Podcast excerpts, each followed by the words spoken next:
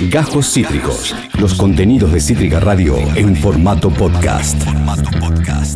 Imprescindible también es el arte, el teatro, el teatro, el teatro, ¿por qué no metemos una palabra?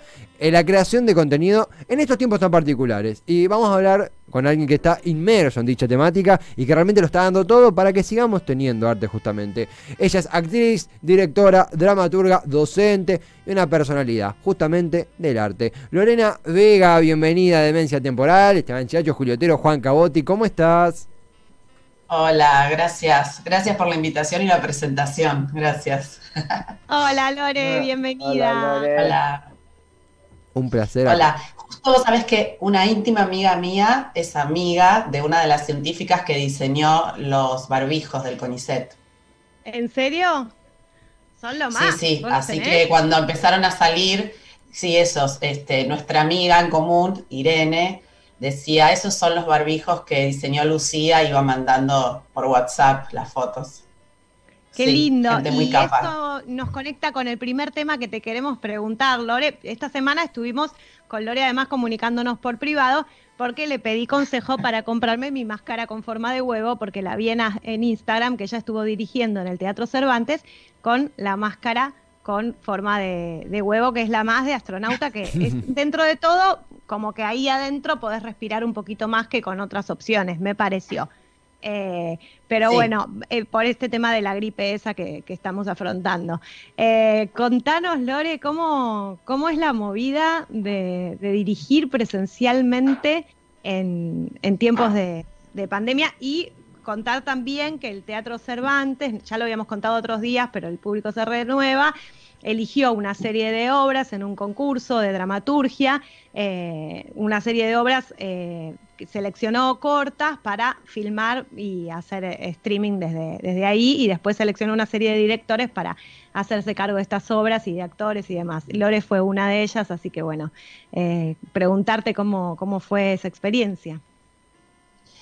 Eh, la experiencia estuvo buenísima y incluso, digamos, siendo el primer grupo que entró al teatro, éramos como unos conejillos de indias porque iban a, se iba a probar todo por primera vez, el protocolo que habían diseñado, eh, íbamos a ver también eh, cómo el equipo estaba para, después de tantos meses de, de no mover hacia afuera, cómo era retomar y poner el cuerpo ahí en la escena.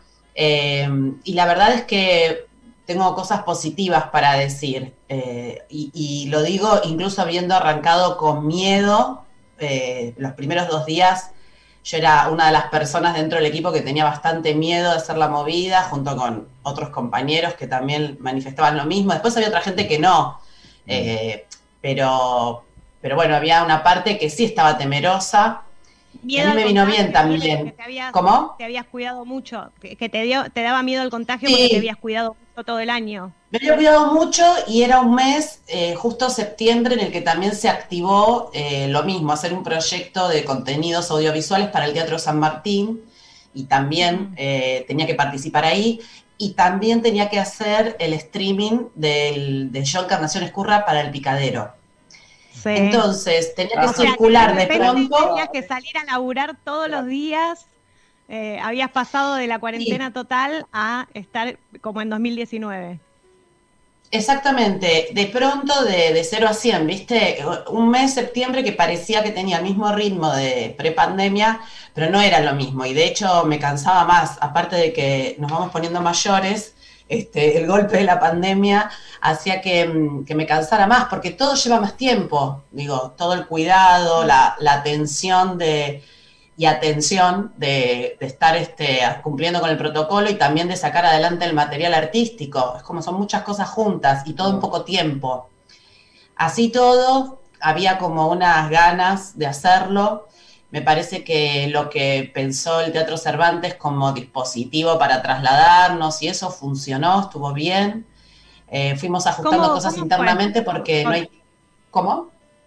¿Cómo fue? Eh, sí, eh, pueden ponernos las imágenes. Tenemos imágenes de, la grabación del streaming. podemos poner las, de, las del Cervantes. ¿Cómo fue ese dispositivo de contarnos todo? Yo vi que Tevi en la hoja de, ruta habías puesto algunas particularidades del protocolo que eran muy interesantes. ¿Cómo, cómo se implementó esto? Era así, eh, bueno, el traslado estaba a cargo del Teatro Cervantes, excepto, digamos, quienes tuviesen movilidad propia, pero si no, eh, se hacían cargo del traslado. Eh, pero, por ejemplo, la vestuarista Juliarca iba y volvía caminando desde Caballito hasta Libertad y Córdoba. Uh. Yo hice bicicleta junto con Inés Anserni. Después este, había compañeros que iban en auto o en remis, no sé, se iba como este, dividiendo la cosa. Y cuando llegás, bueno, nos teníamos que, el calzado había que limpiarlo en un trapo con lavandina, después te tomaban la temperatura, te limpiabas las manos eh, y tenías que oler un papelito con fragancias diferentes. Em, esa es la parte que me ponía más nerviosa. Un día dije aceite y era vinagre, uh. pero, porque yo tengo una confusión con eso, ¿viste? Pero... Es una evaluación re Capaz estás rezando igual te equivocás. Claro. ¿Qué fragancias te, ponían, Lore?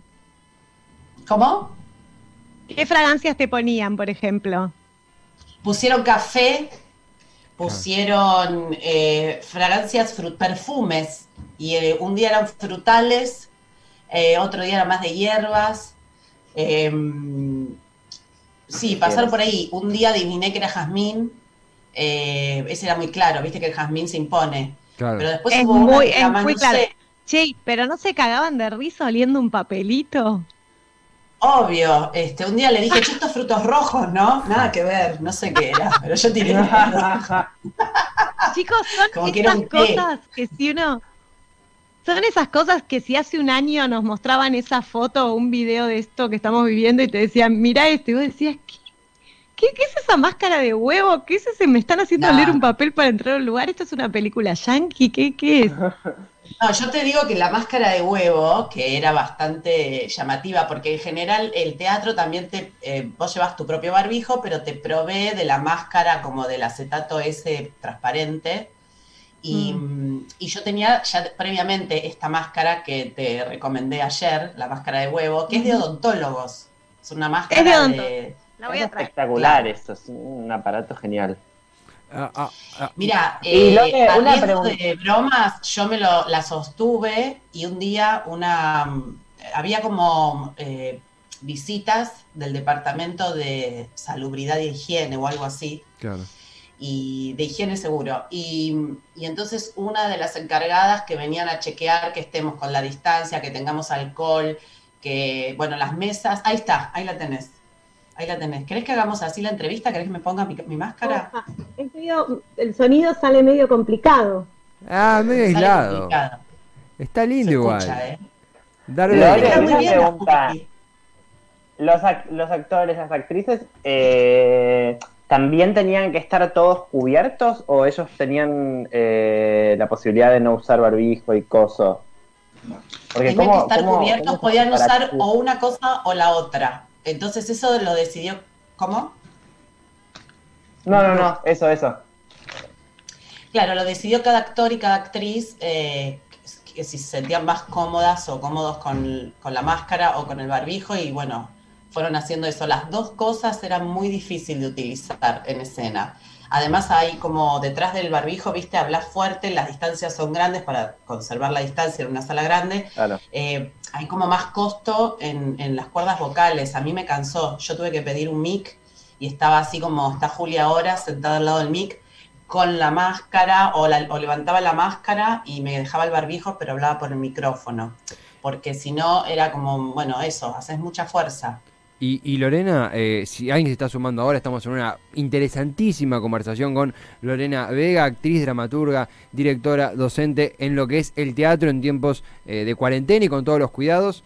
Imagino que también inevitablemente hablaste de traslados, insumos, eh, requerimiento de mayor espacio físico. Hay una necesidad que, imagino que, que sucede en todos los teatros del país porque no también del mundo, que es algo, esto es algo global, respecto a la necesidad de mayor requerimiento, mayor inversión. Hay una política que vamos a tener que empezar a, ejecutar y a pensar a partir de estas necesidades, ¿no? Sí, sí, sí. Cuando, mm, eh, y Juli lo sabe también, una de las charlas que había dentro del PIT, que es la agrupación que surgió en cuarentena, eh, donde, donde hay un espacio de reflexión sobre la actividad docente de teatro, bueno, eh, las charlas iban también eso, pensando justo lo que vos decías, bueno, ¿qué va a requerir volver a las salas? Mm. Y entonces eh, tratábamos de trazar un plan imaginando cómo era el, recorrido. Bueno, la gente llega, este, cuando llega, dónde deja las cosas, cuándo se limpia los pies, en qué, cuántas tandas de personas pueden llegar juntas en función del metraje que hay en el ingreso de cada sala porque bueno, Cava tiene como, ya lo sabemos, una tradición de salas en espacios no convencionales, entonces las puertas son puertas distintas, eso fue como, siempre es un tema de análisis, cómo entrar, cómo salir, antes era por, por las catástrofes, digamos, donde lo emblemático fue Cromañón, pero ahora es en relación a, esto, a las distancias, entonces... Eh, empezamos a hacer la cuenta de lo que implicaba a nivel insumos como vos decías también, y, quién se hace cargo de eso, y encima que las salas tienen más costos porque no están produciendo y todo con la inflación todo es más caro, encima tener que hacer un gasto en relación a los insumos es muy complejo. Eh, a mí me parece que está bueno analizar y pensar todo, te digo lo que yo pienso y no lo digo a título de ninguna agrupación. Sí, sí. Em, pero eh, que está buenísimo y, que este análisis que siempre parece que nos mete en un callejón sin salida, eh, siempre tiene que ser en pos de que vamos a encontrar alguna solución. Eso es lo que yo pienso, que la actividad no se puede perder, que está mutando, que, va, que está en un proceso de transición, pero no que se va a dejar de hacer ni que va a ser imposible. No sé, porque confío en eso por, por, por los que quienes lo conocemos y estamos adentro, sabemos el nivel de salud y de vitalidad que implica poder dedicarse a esto, como otras actividades, pero esta eh, también. Entonces yo pienso que hay que analizar para defenderla y encontrarle el espacio y esta posibilidad de hacerlo del Cervantes, con todo lo que implicaba en términos personales por la salud y en términos colectivos para dar un paso que pudiera no sé, generar, este, sentar un precedente en el sentido de que lo podemos hacer y que lo tenemos que hacer y que está bueno que exista ese espacio. Claro. Eso, políticamente, más allá, más allá del costo y de cómo salga y de lo difícil políticamente, me parece que es re importante participar de estas movidas y hacerlas y decir, bueno, estuvo bueno, se hizo, salió, vamos a dar pasitos, porque tenemos que volver. Eso es lo que a pienso, Juli. En ese sentido mm. lo digo. Yo no sé cómo va, cómo quedó la obra, todavía tengo que ver el corte de cómo quedó filmada y, tengo muchas dudas porque es la primera vez que lo hacemos y, y me parece bien y legítimo tenerlas y, obviamente que tengo pretensiones artísticas y quiero que esté bien, pero si no está bien como me gustaría, a mí me parece que yo estoy más conectada con la experiencia de haber Sí, en primer lugar, pienso que en un equipo formado por vos y los actores que, nombraste y que vi, mm, nada puede malir sal, eh, va a ser espectacular. Ya hay algo, hay una base de, talento y de, y de gente que sabe, profesional que sabe hacer las cosas. Después, los textos seleccionados Conozco tres de los textos seleccionados y son una maravilla porque los conocía de antemano, ya los había leído porque son de amigos. Realmente una, una belleza absoluta. Y, por otro lado, el vértigo de, estrenar una obra y decir que el, día del ensayo general que decís, ¿qué es esto que hice? Que te aparecen todas las dudas que no sabes si es una porquería o genial. Eso, sumado a que ensayaron cuánto, ¿diez veces? Sí, una semana de lectura por Zoom y después 10 encuentros en el teatro. No es nada. Que incluyen el día de filmación. Claro, eh, porque el lanzamiento es por streaming. ¿Y en la obra los actores tienen permitido tener contacto en la, función? No. No.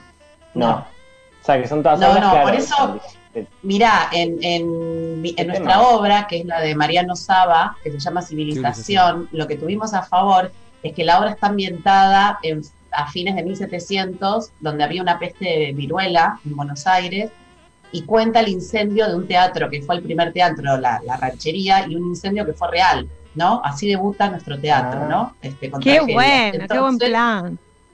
Claro, entonces eh, esa situación de que había una peste nos permitía jugar adrede que no se pudieran tocar o no quisieran o que fuese un peligro tocarse. Entonces eso estaba a ah, favor del relato. Chela. Las luces y el vestuario, las luces y el vestuario, una gloria. Bueno, mira, sí, total. El vestuario ya eh, es de obras anteriores y lo que, lo que sucedió es que eh, lo utilizamos y se recicló, se movieron algunas piezas de la, los vestuarios, pero ya existían, no es algo confeccionado, es imposible eso. Em, claro. Se hace por, eso lo bueno de Cervantes, que tiene una que tiene una cantidad de archivos muy interesante para reutilizar. Exacto, y, lo que quería aclarar es que también es un concurso tan grande y que, bueno, tiene el carácter de, tratar de generar fuente de trabajo para la comunidad artística. Todo el equipo que entró a trabajar, que somos 11 personas, más de la mitad nunca habían trabajado en el Cervantes. Si bien, como dice Juli, hay un equipo actoral de, mucho talento y de mucha experiencia, pero mm, la mayoría no había actuado ahí. Entonces también me parece que simbólicamente eso está bueno, como la posibilidad de en este momento dar trabajo y que, y que sea más plural, que lo pueda abarcar más gente que también está necesitando mucho como, como todos, tener un sueldo. Y, Lorena, también algo que, mencionamos también desde, la perspectiva del, programa, que a través de, de Juli y Juan siempre ah, hemos atravesado juntos esta etapa con, con los actuantes, directores, dramaturgues. Eh, hace unos meses esto que nos estás contando, si bien es, complejo y requiere muchos cuidados y, y, no es lo que teníamos, pero es algo que estamos ganando. hablo como público, ni, imagino vos en tus zapatos que, es lo que te apasiona. Eh, pensar una escena así era casi surrealista, algún día volveremos, ¿cuándo? Y de repente escucharte decir, bueno, de los cuidados que son imprescindibles y es ese barbijo, esa máscara lo que nos permite hacerlo. Eh, qué sano y qué alentador y qué la palabra perfecta que usaste es qué lindo precedente, porque están sentando precedente de este terreno que recuperaremos. Eh, es como público eh, es algo sumamente alentador, ni quiero imaginar, amén de todos los cuidados y demás, como a vos que encabezas ello. Mira, a mí me generó, me dio mucha alegría y me generó como una cuota de inyección que estaba necesitando para reciclar y poder continuar. Eh, sí. que, bueno, que, es necesario, que, es lo que es alimento. Entonces, mm. viste que tengo una amiga que hace como, bueno, terapias alternativas y dice tres patas del alimento. El que ingerís, digamos concretamente, el afectivo, el emocional este, y, el, y el espiritual, ¿no? Este, como tienen que estar esos ahí siempre en equilibrio. Entonces, a mí me estaba faltando un poco eso.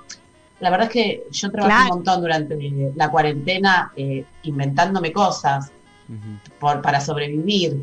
Pero, pero bueno, eh, esto, esto tiene, reviste otra, otro lugar. Este, era importante poder ir al territorio, ¿no? Totalmente, totalmente. Lore, como nos quedan muy poquitos minutos con vos, porque ya, ya tenés eh, una reunión, te, te, aviso, te hago acordar. Eh, sí, gracias. ¿Qué está pasando? estaba, estaba, muy copada y me estaba olvidando. Sí. No, no, no, yo te hago acordar. ¿Qué eh, está pasando con esa obra maravillosa, mágica, eh, un boom teatral que es Imprenteros, que también, de la cual también tenemos unas imágenes preciosas? Eh, ¿Va a salir un libro? Sí, eso es prepandemia. Como desde el año pasado estamos trabajando con Documenta Escénicas, que es una editorial de Córdoba, que seguro la deben conocer porque además produce, no sé, libros muy importantes como los de Camila Sosa Villada. Eh, y, bueno, nos encontramos. Eh, a mí me gusta el encare de la. ¿Me dijeron algo? No, te estábamos diciendo que sí. Ah, ah eh, em, tienen un, encare, la, la, editorial, como súper antropológica, como muy de investigación sobre los temas, dándole el tiempo que necesita madurar la obra, la obra literaria bueno, no quiero decir que el libro va a ser una obra literaria, pero, pero sí que, que, como la pieza teatral necesita de un tiempo de cocción y de pensar bien eso que queremos imprimir para dejar impresa nuestra historia como una historia más de lo que, lo que propone la obra, como un relato de la relación entre las familias y los oficios argentinos, ¿no? Como, como un cuadro que muestra un poco eso que somos por lo menos hasta antes de la pandemia. Yo creo que ahora pasan otras mm. cosas. Totalmente, totalmente. Y, eh, y entonces, ¿cuándo, ¿cuándo va a salir, Lore? Y el año que viene, el año que viene. es un libro muy, qué nutrido. Qué importante. Está buenísimo. O sea, no tiene solamente el texto de la obra, por eso decía lo de la investigación, sino que también tiene, bueno, obviamente las fotografías, pero tiene como piezas, momentos donde hablamos mucho de cómo es la construcción de cómo son los oficios y cómo es el oficio de la imprenta y cómo se construían antes las piezas y cómo eso fue evolucionando, sin ninguna pretensión ah, histórica, sino como un documento del quehacer íntimo de las piezas gráficas con una máquina antigua, ¿no? Y cómo el obrero trabajando ahí. Sí, eso. Lo vamos a comprar. Y, Lore, imprenteros no hicieron streaming, ¿no? No, porque sabes que yo siento que, vos que la conocés sabés, como es muy íntima, si bien está en el contexto de una, de una obra, de una pieza artística, pero siento que es para abrir las puertas, es como abrir las puertas de casa. Y me parece que la gente tiene que venir. El streaming, en relación a este contenido que es tan, tan personal, me parece que es como no sé, tengo la sensación de que es tirarlo al espacio, entregarlo al espacio y no, no, tener ese intercambio con quienes deciden ver eso en ese momento. Me parece que es más de como si vinieran a comer a casa. Claro. Perfecto. En cambio, en cambio de Encarnación Escurra, eh, voy, voy haciendo los grandes éxitos de Lore Vega. De Encarnación Escurra sí hicieron el streaming en el picadero. Sí, pero ahí siento que estamos hablando de un tema, si bien imprenteros, no, eh, nada es demasiado riguroso de lo que digo. Eh, e incluso no creo que en algún momento no, no podamos hacer un streaming de imprenteros, pero me parece que todavía está en una etapa en la, que preferiría que la gente se acerque. En cambio, de Encarnación, estamos hablando de la historia argentina, de una figura política nacional eh, y de problemáticas muy argentinas. Y ahí digo, bueno, estamos, eh, está por delante otra cosa y me parece que ahí sí el contenido, la proyección, eh, tiene otra proyección porque es, es, es histórica, es otra, eh, otra movida que... Igual sí, es cada obra, ¿no? Y es entender como, es casi un género nuevo el streaming. ¿Cómo, cómo te sentiste? Yo grabé un streaming, eh, hice uno y ahora voy a hacer otro en, el, picadero. Es rarísimo, ¿eh? Es rarísimo, es rarísimo porque viste que los pasos siguientes en la obra se van alimentando también de la de la percepción que tenés de la respuesta ahí de la gente. Entonces, por ahí haces una pausa más larga porque te das cuenta que eso va a operar a la, no sé, a la digestión de lo que acabas de hacer. Y, y con el streaming eso mucho no estaba. Pero bueno. No, y en el humor, con, las risas, hacer, hacer humor sin risas es, la sensación de vacío más grande, vacío bueno, Justamente, viste que el otro día yo vi un streaming eh, de, ¿cómo le decimos? Miley Cyrus, la cantante. ¿Está bien? Miley Cyrus. Bueno, eh, que hizo un cover de. Mm, eh, ay, este cover de Blondie. Sí, eh, un cover de Blondie. Heart of Glass. Heart of Glass. Tremendo. Sí, es, para mí está buenísimo. Viste que le ponen el sonido del público. Claro. Que me decía Gonza, mi marido, me dice, claro, como en el fútbol que te ponen este. La, claro, yo quería eso. Yo quería eso. Y, y nosotras necesitábamos eso, nos tendrían que haber puesto esos sonidos a nosotras también. No, pero y no, y el aplauso final que te quedas parado así haciendo. raro. Lore, ya es la, es la hora, tenés una reunión. Una palabrita sobre el festival que empieza mañana. Tenemos ahí las imágenes también. Escúchame, Juli, mañana es, ¿Qué ganas de volver? Sábado, domingo y lunes. Es mañana. Ah, el fin de largo. Sábado, domingo y lunes Qué ganas de volver, festival positivo y multitudinario. Me encanta porque los viernes nosotros tratamos de ser optimistas y positivos, el resto de, los días de la semana estamos al borde del suicidio. Pero hoy es un día que queremos ponerle buena onda y es un festival que organizaron eh, salas de teatro independiente, el Método Kairos, Amigos, Timbre 4, NUN, El Extranjero, El Callejón, La Carpintería y la agrupación PIT, eh, que ambas integramos, profesores independientes de teatro, y es del 10 al 12 de octubre del 2020. ¿Qué decís, Lore? Hay unas charlas buenísimas, justamente hay una charla de las salas de teatro eh, y de cómo, una reflexión de cómo seguir adelante, me parece que esa va a estar nutridísima, muy buena. Después hay otra de dramaturgues y nuevas narrativas, o sea, de gente de literatura y gente de la dramaturgia, que va a estar Romina Paula, Tenconi, eh, Félix Brusone, me parece que ahí hay como unos materiales, unos encuentros que son medio cumbre, que tenemos que ir. Yo voy a tratar de estar. Total. no voy a tratar, voy a estar. Voy a estar. Hay que entrar a alternativa teatral y poner qué ganas de volver. sí. Muy lindo. Festival positivo y multitudinario de teatro independiente lo dijo Julia, alternativateatral.com y creo que ahí lo vemos en pantalla. 10, 11 y 12 de octubre, qué ganas de volver festival. Qué el flyer. Hermoso. una gráfica hermosa? ¿No está espectacular? Muy linda. hermosa. Hermoso. Me encantó. Y qué ganas de volver, realmente. Es el título y además es una expresión. Qué ganas de volver. Eh, la verdad que ha sido una charla hermosa en donde, aún hablando de temas sensibles como los que atravesamos, lo hicimos a través, lo hiciste, lo hiciste eh, Lorena, a través de algo tan hermoso como es la vida teatral, que integrás y que nos nutre a nosotros. Así que gracias, eh, te, liberamos para tu reunión. pero... estar. Son lo más. Gracias. Gracias, Lore, muchas gracias. Cuando quieras. Hay que conectar los viernes con ustedes, que es viernes optimista, me encanta. Sí, los viernes que son optimistas. todos los días de la semana somos más para Joa. muchas gracias, Lore. Me encantan siempre. Gracias. Mando besos. Un besote gigante. Qué hermosa nota con Lorena Astudillo. Eh, ¿Quién? Eh, no, con Lorena Vega. Con Lorena, Lorena Astudillo es quien viene. Lorena Astudillo es quien viene. No, no, porque no. No estaba, no estaba tan mal. Viene ahora Lorena, Estudillo, que hace una hermosa nota, y ahora la nota hermosa fue con Lorena Vega, quien es actriz, dramaturga y docente, alternativateatral.com, donde pueden disfrutar este fin de largo, un festival hermoso que se titula Qué ganas de volver, y que siempre agradecemos a todos los actuantes y dramaturgues que cuentan con nosotros para charlar un rato y alegrarnos eh, la tarde. Esto fue Gajos Cítricos. Encontrá los contenidos de Cítrica Radio en formato podcast en Spotify YouTube o en nuestra página web.